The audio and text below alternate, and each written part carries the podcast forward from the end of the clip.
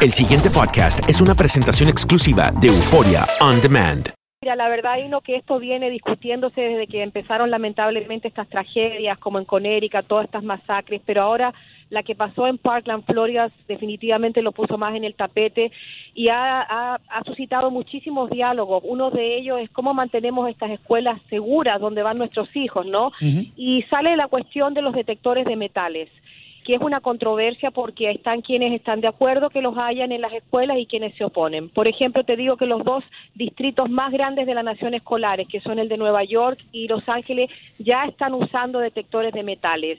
Eh, algunos se oponen porque dicen que esto se usa normalmente y padres principalmente en, en algunos padres se oponen en juntas de padres porque creen que criminalizan sus barrios, sus, sus hijos, porque siempre pasa en, los lugares que son más pobres, donde la gente mm. eh, tiene bajos recursos y que esto básicamente ya los tilda a ellos y les pone la estampa que son criminales.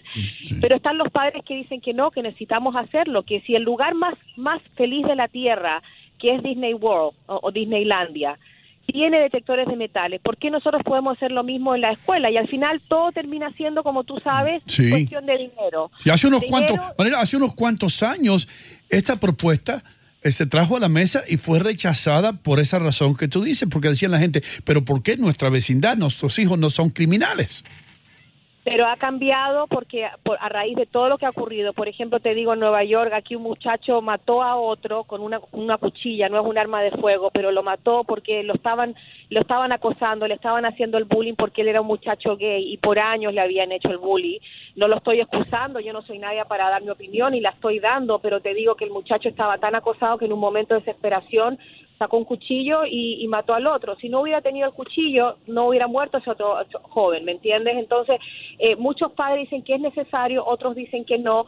También hay una cuestión de dinero y de política, porque, por ejemplo, cada vez que tú pones detectores de metal en la escuela, imagínate, tiene que haber un espacio de tres pies entre un estudiante a otro para que puedan pasar tienen que moverlos rápido. Si tú tienes una mm. línea, tienen que entrar a la escuela, eso se puede demorar como una hora, tienes que tener varias personas, por lo menos tres, cuatro personas ahí, porque tienen que decirle, ok, abre tu maleta, abre tu mochila, alguien tiene que guiarlos. Y tiene que haber una persona con un arma, un arm guard, lo que se dice. Eso cuesta dinero, entonces también es una cuestión de dinero, pero sabemos que ya Florida ha tomado cartas en el asunto, el, el gobernador, como tú sabes, Rick Scott, firmó esta ley después de la tragedia en Parkland High School, que básicamente le da permiso a los maestros a tener armas.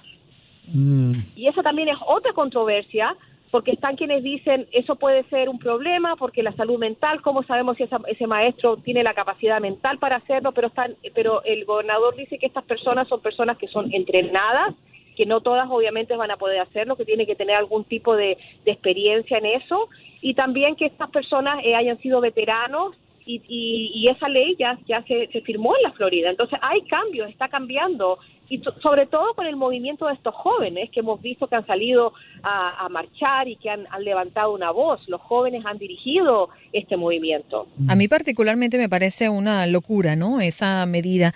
Pero yéndonos un poco al trabajo periodístico que realizaste, Mariela, eh, cuando te fuiste al campo de trabajo, ¿qué es lo que más te sorprendió? ¿Alguna conclusión que puedas darnos eh, con referencia a ese trabajo que realizaste? Lo que más me sorprendió es saber la cantidad de armas que se eh, incautaron en Nueva York. En la ciudad de Nueva York solamente, desde el 2016 al, al, año pasado, 2.120. El año anterior, 2.053 armas. Y en el 2014 al 2015, 1.673. O sea que hay una tendencia de que estas armas están en las escuelas. Entonces, yo te digo, yo soy madre por un lado, yo digo, no me gustaría que, mi hija esté en un ambiente cuando esté high school que tenga que sentirse que está en una prisión o que la están eh, chequeando y todo eso. Pero por el otro, yo cubrí la masacre en Connecticut. Y yo, vi, yo leí todos los transcripts de cómo murieron esos niños y lo que ellos vieron antes de morir, cada uno de ellos, cómo murieron. Y te digo sinceramente, yo no voy a decirte que tuve un nervous breakdown, pero yo estuve mal por una semana y en ese entonces yo no tenía a mi hija.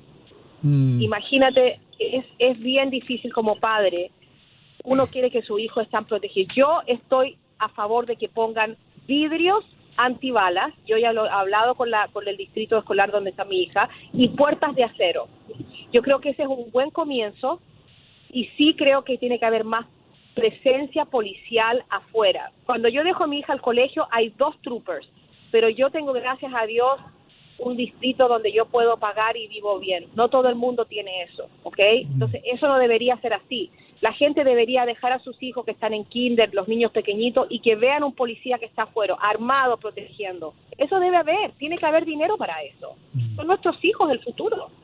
Mariela, eh, en, en ese trabajo de investigación, ¿se pudo determinar de dónde obtienen estos muchachos las armas y cómo las obtienen? Mira, eh, es difícil saber exactamente dónde, pero te puedo comentar. En los lugares que son más peligrosos, están las escuelas más calientes, como se dice, hablar bien como, como hablamos nosotros entre amigos, las más fuertes, esos niños pueden conseguirlas entre ellos, en gangas, en pandillas. Porque ponte a pensar, muchos de ellos viven de familias que están destruidas. Hay, esto es una cuestión socioeconómica. No es solamente que el muchacho quiere llevar el arma para, para lucirse o todo puede ser por diferentes, es, un monstruo de diferentes cabezas, puede ser porque tú fuiste acosado como este joven y mataste a una persona en un momento que perdiste la cabeza porque es tanto lo que te han acosado por tantos años, te han molestado que ya no aguantaste más y llevaste ese cuchillo. Otros, los que lo conocen a él, me decían que este joven lo hizo porque tenía que defenderse porque hay que defenderse, otros lo hacen porque están en malos pasos, porque están con pandillas, otros pueden haberlo obtenido de los padres, que no se, no se protegen ellos, no, no tienen cuidado con sus armas. Puede ser un sinfín de, de... Pero lo cierto es que esas armas no tienen que estar en las escuelas. Ese no es un lugar para, para donde los niños aprenden, donde, puedan, donde deben estar. Yo estoy de acuerdo contigo. Yo creo que ahora no es hora de decir, ay, pero mi hijo lo están eh, tildando como un criminal, poniendo, no señor, si lo vamos a proteger, vamos a poner los detectores de metal. No le están diciendo a su hijo que es un criminal, están diciendo que criminales pueden entrar a agredir a su hijo. Pero yo no sé. si yo soy una mujer pobre y viviera en un barrio bien pobre, ¿ok? Y soy una madre soltera y tengo mi hija eh, que es teenager. Y ella lamentablemente está en un distrito donde la escuela es mala y hay mala mala mala o sea mala mala onda. Estudiantes que no les importa estudiar que son criminales que venden droga lo que sea. Pero mi hija como Sotomayor igual pasa esas barreras y sale adelante. Y yo le tengo que decir eso a ella. Yo tengo que cuando ella llega a la casa decirle mi hija usted tiene que seguir. Usted tiene que hacer lo suyo tal como yo le enseño del bully esto es lo que tienes que hacer, así tienes que defenderte, pero muchos de estos muchachos no tienen ese ambiente, no tienen padres o no tienen alguien, un modelo a, seguir. Y eso mm. también es un problema. Mira, yo hablaba con el con el nuevo canciller, que es latino, ustedes saben, el que le gusta tocar mariachi, ¿no? Carranza, que llegó de Texas y lo entrevisté. ¿Y qué piensa usted? Porque el alcalde Bill Blasio en teoría no está de acuerdo en, los detectores de metales porque él considera que, que, como tú dices, criminaliza a los muchachos, la mayoría morenos, ¿no? Gente eh, de, raza negra, afroamericano o minorías. Mm. Eh, pero igual eh, se han pasado leyes acá independientemente de él, porque el alcalde no manda. Tú sabes que todo tiene que pasarse con, con, el, con el Consejo Municipal o la legislatura. Y este nuevo canciller me decía, mira, es verdad, yo entiendo al alcalde, lo ideal es que tengamos un, lo que más funciona, Mariela, que es lo que yo veía en Texas, es que los colegios verdaderamente tengan un ambiente familiar, de confianza, que los muchachos cuando ven algo raro vayan y lo reporten. Pero para llegar a ese ambiente hay que tener todas las, herramientas. Mm. Si no, no lo tenemos, pero estoy, estoy abierto a lo que diga la NYPD. A lo mejor tenemos que hacer cambios.